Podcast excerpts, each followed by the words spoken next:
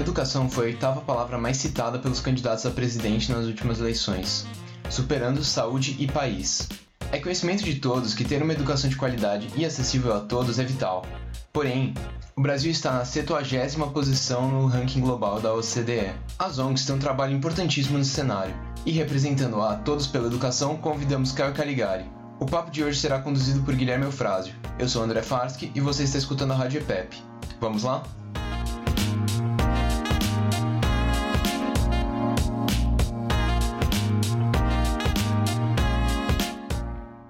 Pessoal, eu sou o Guilherme e eu gostaria de começar agradecendo a presença do Caio. Caio, é uma honra ter você representando Todos pela Educação na Rádio PEP. Muito obrigado.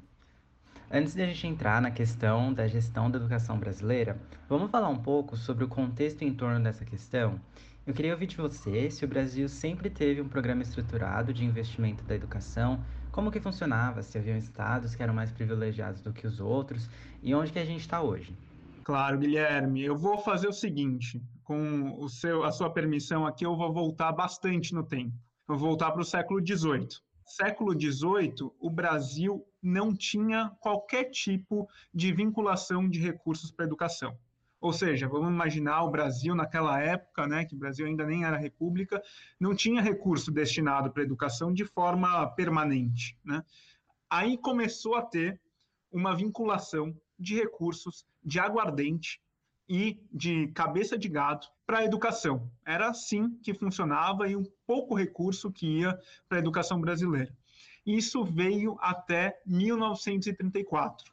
1934, efetivamente, o Brasil decidiu na sua Constituição, né, uma Constituição bastante avançada, que teria um recurso específico para a educação e específico para a educação básica também, por meio de fundos. Foi algo bastante avançado para a época, mas que se perdeu com a constituição do regime militar, da ditadura militar. Nós tivemos, então, o fim da vinculação de recursos para a educação brasileira. Isso permaneceu até 1983, se não me engano, que aí nós tivemos a emenda Calmon. E aí a emenda Calmon que veio no Congresso Nacional ainda no período da ditadura, para voltar com a ideia de vinculação. Por quê? Porque se garante previsibilidade orçamentária e assim é possível construir boas políticas educacionais. Né? Afinal, a gente não consegue construir política da noite para o dia sem saber se tem recurso e sem saber se no dia seguinte, no ano seguinte, esses recursos continuarão e nós poderemos continuar a pagar professores, pagar as escolas, financiar a melhoria nas infraestruturas e coisas do tipo. Então, é, voltando nesse tempo, aí, em 1983, nós passamos a ter essa vinculação de impostos. Só que esse cenário no Brasil é um cenário que nós avançamos, porém, ainda com a Constituição de 1988, a gente avançou um pouquinho mais, aumentou um pouco a vinculação, mas é, reflete, acaba refletindo uma grande desigualdade que nós temos. Porque o Brasil vincula impostos de estados, municípios e União à educação. Mas municípios, estados que têm mais recursos, mais impostos, mais atividade econômica, têm mais recursos para educação, e os estados e municípios mais pobres têm menos. A situação concreta é que na década de 90 nós tínhamos municípios do interior do Maranhão com menos de 350 reais por ano para investir por aluno na educação básica, na rede pública menos de 350 por ano, né? O que, que é isso? Não dá para comprar merenda, não dá para pagar transporte, não dá nem para comprar só uniforme escolar. Quanto mais pagar professor, pagar bem professor e garantir água, luz e todas as estruturas das escolas. Portanto, era uma situação é, de altíssima desigualdade e de muita, como a gente pode falar, miséria educacional. Era uma situação em que as redes não conseguiam fazer o mínimo de política educacional. E aí foi nesse contexto que o Brasil fez um pacto, ali entre os anos 94 e 96, que foi a criação do Fundef, Fundo de Manutenção e Desenvolvimento do Ensino Fundamental. E isso num cenário em que o Brasil ainda tinha muitas crianças no ensino fora do ensino fundamental, crianças é, de 7 a 14 anos fora do ensino fundamental. E aí o cenário mudou de figura completamente, porque nós passamos a ter um recurso. O que, que é o Fundef especificamente? É uma um compartilhamento dentro de cada estado, entre as redes municipais e a rede estadual, compartilhamento de impostos já vinculados à educação e que passam a ser distribuídos de acordo com o número de matrículas. Isso é um incentivo para os municípios expandirem seus atendimentos e eles passam a ter previsibilidade de recursos. Bom, de 97 especificamente até 2006, nós tivemos a vigência do Fundef. E o que, que, veio na sequência do Fundef? Um grande passo que nós demos, que foi a criação do Fundeb, que não é mais só sobre ensino fundamental, mas sobre toda a educação básica. Então, da creche ao ensino médio nós passemos a ter esse incentivo ao atendimento e uma garantia de recursos para as redes de ensino. Foi um passo larguíssimo que nós demos, inclusive em matéria de redução de iniquidades que nós temos no Brasil. Concretamente, para te falar aqui, Guilherme, é, nós passamos então daquele cenário terrível, desastroso, de menos de 350 reais por aluno por ano nos locais mais pobres do Brasil, para 1.400 de 350 para 1.400 reais por aluno por ano, esse salto três vezes, portanto, nos municípios mais pobres. Mas vamos combinar que 1.400 é muito pouco, ainda é muito pouco. Divide isso por 12, né? dá praticamente 100 reais por mês para financiar a educação básica de qualidade. Só para a gente ter isso bem definido, o Fundef era uma iniciativa dentro dos estados que compartilhava com seus municípios, e aí depois com o Fundeb esse programa passou para todo o país, né? Na verdade, lá em 96, quando foi criado o Fundef, ele já existia para todos os estados brasileiros e o governo federal tinha que dar recursos para os estados mais pobres. Essa lógica se manteve com o Fundeb. Mas o que aconteceu foi que nós colocamos também dentro do Fundeb as matrículas da creche, da pré-escola e do ensino médio. Isso foi importantíssimo, porque você garante a completude da educação básica brasileira. E o efeito disso é que nós passamos a usar os ganhos que nós tivemos de desenvolvimento econômico na última década, né, que, que nós vimos tão forte entre 2005 e 2013, principalmente, esses recursos passaram a ser utilizados para a educação básica e para reduzir desigualdades na educação básica. Então, o efeito concreto da passagem do Fundef para o Fundeb foi elevar o mínimo que se tem de recursos por aluno no Brasil dos 1.400 para 3.600. Ou seja, mais uma dobrada em termos de duplicação em termos dos recursos nas localidades mais pobres. Mas, de novo, eu vou te falar a mesma coisa. R$ 3.600 por aluno por ano é pouco. É pouco para o que o Brasil precisa em matéria de investimento educacional. Se nós dividimos isso por 12, dá praticamente 300 reais por aluno por mês. Ainda é muito pouco. Sim, e como você falou, o Fundeb é um tipo de política que acompanha a economia do país. Então, quanto mais o Brasil ganha dinheiro, mais dinheiro é investido para o programa, certo? Exatamente isso. Então, é uma redistribuição de recursos já vinculados à educação, que vem de impostos, né? e os impostos estão relacionados à atividade econômica, fluindo esses recursos para o investimento mais prioritário da nossa sociedade, que é da creche ao ensino médio. Certo. E isso foi de 2006 até o final desse ano, né, de 2020, o Fundeb. Depois disso, a gente precisava de um novo programa para substituir o Fundeb. Essa era a previsão da lei, né? Qual foi o papel do Todos pela Educação para fazer com que essa política continuasse? Guilherme, a gente aqui digo com muita felicidade, o Todos pela Educação participou com bastante atuação, com bastante presença nesse debate do novo Fundeb. Né? Então, você colocou muito bem aqui para todos nós. O Fundeb ele foi criado com natureza transitória, assim como o Fundef tinha sido, né? porque é um fundo de redistribuição, de acordo com o número de matrículas, e a gente está vivendo mudanças no país, então os legisladores lá atrás escolheram criar um fundo com natureza transitória, terminando no final deste ano. Agora, se a gente não fizesse nada, o Fundeb acabaria e a gente voltaria para aquela situação terrível de falta de recursos mas uma falta tremenda de recursos nas localidades mais pobres. Então, existia um imperativo na sociedade brasileira de aprovar um novo Fundeb, novo Fundeb que não seria um programa de governo, não seria uma política de governo, seria uma política de Estado permanente, um patrimônio da sociedade brasileira. E o que eu te digo aqui para a gente começar essa conversa sobre como foi a trajetória de construção do novo Fundeb é que, olha, sinceramente, lá em 2016, quase ninguém falava de Fundeb eram poucos pesquisadores, poucas entidades da sociedade civil que estavam alertas para esse risco. Né? E aí, o que, que nós precisamos fazer enquanto Brasil? Um trabalho muito forte de pesquisa técnica, um trabalho fortíssimo também de é, mobilização da sociedade, e, além disso, um empenho gigantesco em matéria de articulação política. E nessas três searas, nesses três campos, o Todos pela Educação teve uma atuação é, bastante determinante.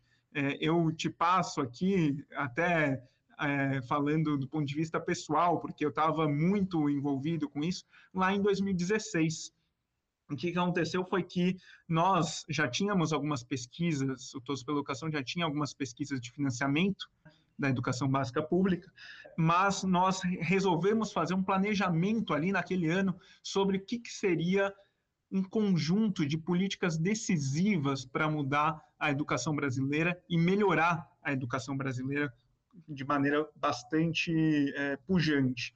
E esse ciclo de 2017 a 2022 tinha que ter alguns, algumas marcas, alguns, é, algumas estacas que seriam as nossas balizas. E nossa discussão interna, a partir de muita leitura de pesquisa, a partir de muita consulta de especialistas, a partir de muita escuta também das redes de ensino, nós percebemos que o foco tinha que ser um foco conjunto de financiamento da educação, resolver esse gargalo e de enfrentamento das nossas desigualdades educacionais. Então, foi ali, naquele planejamento, em que toda a equipe do Todos pela Educação se empenhou na estruturação, no, primeiro no brainstorming, no toró de ideias, e depois na questão de ir construindo as propostas de maneira mais concreta. Ali começou um trabalho muito forte, que inclusive ajudou o Congresso Nacional a estruturar a sua posição de liderança nessa parte. Né? Vamos lembrar que a discussão toda de novo Fundeb, depois a gente pode voltar a isso mais para frente, não foi uma, uma atuação do governo federal. Quem fez isso, quem liderou foi o Congresso, junto com a sociedade civil. Então, só retomando, como você falou, o novo Fundeb veio do Congresso, foi aprovado alguns meses atrás e agora está na Constituição, ele não tem mais previsão de acabar. E foi um movimento que, apesar das controvérsias, que a gente pode até falar aqui, é, das formas de analisar quanto dinheiro que é necessário para cada estado, como que faz essa análise, ele foi aprovado por uma ampla maioria dentro das casas legislativas. Mas eu queria entender, na visão de todos, o que, que é melhoria, o que, que é qualidade de educação na visão da ONG. De uma maneira bastante resumida, que eu acho que a gente precisa fazer no Brasil é, uma pacificação do que, é a nossa ideia de qualidade da educação. Né? Qualidade da educação, no final das contas, e a melhoria da educação é toda criança e todo jovem na escola estudando com progressiva melhoria e avanço entre as séries, né? então continuamente avançando na trajetória escolar, com trajetória regular, portanto, e efetivamente aprendendo. A aprendizagem é talvez o nosso maior gargalo, porque nós conseguimos colocar boa parte das crianças e jovens na escola, né? Se a gente se compara aí com o cenário da década de 80, nós praticamente universalizamos. Nosso maior problema, certamente, é na creche e no ensino médio. Nós também temos avançado bastante no fluxo é, escolar, ou seja, nas taxas de é, aprovação e na própria continuidade, né, reduzindo a evasão escolar. Mas nossa grande, nosso grande problema é a questão da aprendizagem. Os dados recém-divulgados dessa semana do IDEB 2019 mostram que a gente ainda, principalmente no ensino fundamental 2 e no ensino médio, estamos muito aquém daquilo que realmente precisaríamos estar entregando do ponto de vista de direitos de aprendizagem para as nossas crianças e para os nossos jovens. Portanto, melhoria da educação é garantia de direitos de aprendizagem. E isso necessita que as crianças estejam na escola, para aprender e que estejam progredindo continuamente. Essa é a nossa visão, mas é, do ponto de vista é, de como você concretiza, como é muito importante aqui, é, as estratégias, uma, um dos pontos que sempre nos alerta é a questão de a necessidade de um tripé financiamento da educação. Nós precisamos investir mais por aluno.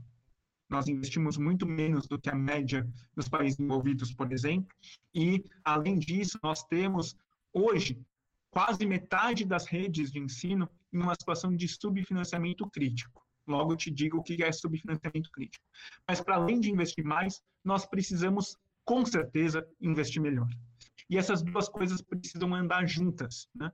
Não é só investir mais, porque não se pode desperdiçar um centavo em matéria do nosso investimento educacional, porque é investimento no futuro das nossas crianças, nos direitos dela agora e mais adiante.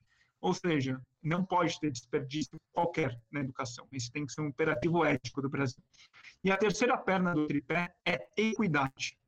Não basta nós investirmos bastante em média, investir bem em média, mas ter uma desigualdade gigantesca no nosso Brasil. Nós precisamos, concretamente, dar oportunidades educacionais de qualidade para todos. Isso significa mais em quem tem menos é, oportunidades educacionais, em quem tem mais desafios socioeconômicos. E hoje o Brasil, é, inclusive fiz uma pesquisa de, de mestrado sobre isso na Fundação Getúlio Vargas, hoje no Brasil nós investimos mais recursos naqueles que têm mais oportunidades educacionais, naqueles que têm menos desafios socioeconômicos. Ou seja, é o contrário do que nós deveríamos fazer. Nós temos uma política de financiamento da educação ainda regressiva, apesar do grande efeito que tem o Fundeb. E aí, só para completar, a questão do subfinanciamento crítico, aqui tem um bom debate sobre o que, que é o mínimo que nós temos que colocar na educação brasileira por aluno. Existem algumas propostas que pensam o ideal que teria que ser a educação brasileira, fazem uma série de contas nesse sentido, como custo aluno qualidade, uma das métricas que existem nesse sentido. Existem outras análises que falam, olha, existem municípios que têm pouquíssimo recurso e conseguem alcançar bons resultados de aprendizagem, portanto a gente poderia olhar essa métrica. O Todos pela Educação em matéria das métricas do quanto o Brasil precisa investir por aluno, né, então a primeira perna do tripé, nós temos aqui um debate bastante interessante na academia brasileira. Né? Nós temos, por exemplo, uma posição que é, pensa o, como que deveria ser a escola ideal e projeta, então, qual que deveria ser o custo mínimo por aluno. Por exemplo, a estratégia do custo aluno qualidade, que é uma estratégia que vincula insumos com qualidade, mais especificamente. Existe uma outra visão que olha para os municípios que têm menos recursos e conseguem entregar uma boa educação. Né? Então, é uma lógica de tentar olhar os municípios que são mais eficientes. E, nesse quesito, nós teríamos poucos municípios que não têm recurso suficiente. O Todos pela Educação, ele seguia por um outro caminho alternativo, talvez uma, uma terceira margem aí desse rio, que é a questão de que nós certamente precisamos pensar uma vinculação entre gasto e qualidade, que passa tanto investimento, melhor dizendo, investimento e qualidade, que passa por garantia de insumos nas escolas, mas também bons processos, processos eficientes. Nós fizemos, nesse sentido, um primeiro cálculo que tenta identificar o subfinanciamento crítico. O que, que é isso? É quando a gente pega municípios que são razoavelmente eficientes no investimento e vê qual que é o resultado educacional deles. E nós percebemos que é muito raro que um município, mesmo que seja eficiente, alcance resultados minimamente satisfatórios do ponto de vista de aprendizagem, tendo menos do que 5.500, mais ou menos, reais por aluno. Ou seja, nós temos a faixa de subfinanciamento crítico, porque são municípios eficientes que não alcançam bom resultado. Por quê? Porque falta recurso. Né? Então, é um híbrido aí das duas posições, é uma ideia interessante que a gente tem que ir continuamente discutindo na academia brasileira, certamente, e que nos posiciona para o seguinte cenário: quase metade dos nossos municípios estão em subfinanciamento crítico. E esse quadro que precisa mudar com o novo Fundeb, e esse quadro que vai mudar com o novo Fundeb, porque essa foi uma das premissas para a construção da nova política. É uma nova política com mais recursos distribuídos, com maior redistribuição e com incentivos para eficiência também no investimento educacional. Uma política, portanto, completa, permanente e que vai fazer com que todos os municípios, até 2026, superem o subfinanciamento crítico. Uma curiosidade para a gente ressaltar é que o novo Fundeb supera um pouquinho essa margem dos 5.500 que você comentou. Ela oferece 5.700 no valor aluno ano, né? Então, aparentemente, a nova política vai cobrir o subfinanciamento. Mas um ponto que eu acho importante ressaltar é que, apesar de a gente ter grandes aspirações e metas para o futuro da educação, a gente precisa lembrar que há 30 anos atrás, ir para a escola não fazia parte da realidade da maioria das crianças brasileiras. E certamente ainda não faz, né? Indicando que o problema vem de muito tempo. Então a gente também tem que olhar e tentar entender qual é o problema estrutural da gestão do sistema educacional brasileiro que dificulta a frequência escolar. Você consegue falar para a gente qual é a organização do sistema educacional brasileiro e por que, que na visão do todos, ela resulta nesses problemas? Em primeiro lugar, Guilherme, você colocou muito bem. Assim, nós temos que entender que o Brasil vem seguindo uma trajetória de evolução na educação. Né? Nós incluímos muitos na escola, nós estamos melhorando nossos resultados em indicadores educacionais, ainda que não na velocidade que é, poderia ser feito. Mas o Brasil tem avançado. E nós temos que, de alguma forma, reconhecer os patrimônios que nós fomos criando nesses tempos. Né? O Fundef, o Fundeb e o novo Fundeb, os três, eles significam uma política de fundos que é um patrimônio fundamental de equidade sobre tudo isso, né? E de sobrevivência dos sistemas. Mas esses sistemas de ensino no Brasil, os 5.596 sistemas municipais, os 27 sistemas estaduais, quer dizer, 26 e tem o distrital e o federal, eles ainda conversam muito pouco, trocam pouco boas experiências de gestão e boas experiências, no final das contas, de concretização de direitos educacionais. Portanto, a nossa organização federativa é uma organização federativa ainda capenga. O que eu gostaria de trazer concretamente é o próximo passo que o Brasil precisa dar para evoluir a sua educação é aprovar um sistema nacional de educação que vai delimitar melhor as responsabilidades de cada ente federativo nas etapas de ensino, mas que também vai fazer com que nós tenhamos co coordenação e cooperação das políticas educacionais. Ou seja, que todos estejam trabalhando no mesmo sentido e se ajudando em todos os níveis, entre municípios, entre Estado e municípios, entre União, Estado e municípios, essas articulações verticais e horizontais precisam acontecer e não existem hoje com a presença que deveriam na nossa sociedade. Né? Mas antes disso, talvez nós tenhamos, e agora 2020 seja o momento para é, levantar essa bandeira, talvez nós não tenhamos a real prioridade política da educação. Porque educação dá seus frutos no longo prazo, mas é justamente o investimento mais estratégico que o Brasil pode fazer. Então, o que eu diria que está no cerne de uma boa parte dos nossos problemas ainda hoje na educação brasileira é que falta prioridade política. Muitas vezes é muito fla-flu, né, na nossa política educacional. Deveria ter concertações, pactuações, principalmente para dar prioridade para a primeira infância e para a alfabetização. Esses são os momentos mais cruciais da educação brasileira. Muito bom, Caio. Bom, a conversa está ótima, mas a gente vai ter que encerrar por aqui. No site de Todos pela Educação existem muitas outras informações, notas técnicas e explicações rápidas para você saber mais sobre esse assunto. Caio, muito obrigado em nome da Rádio PEP por conversar conosco e até a próxima. Guilherme, eu agradeço muito a possibilidade de conversar. Seguimos juntos. Parabéns pela iniciativa da Rádio PEP. Até a próxima.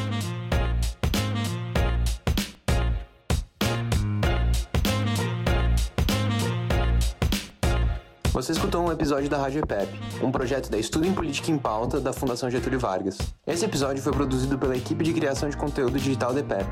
E até a próxima!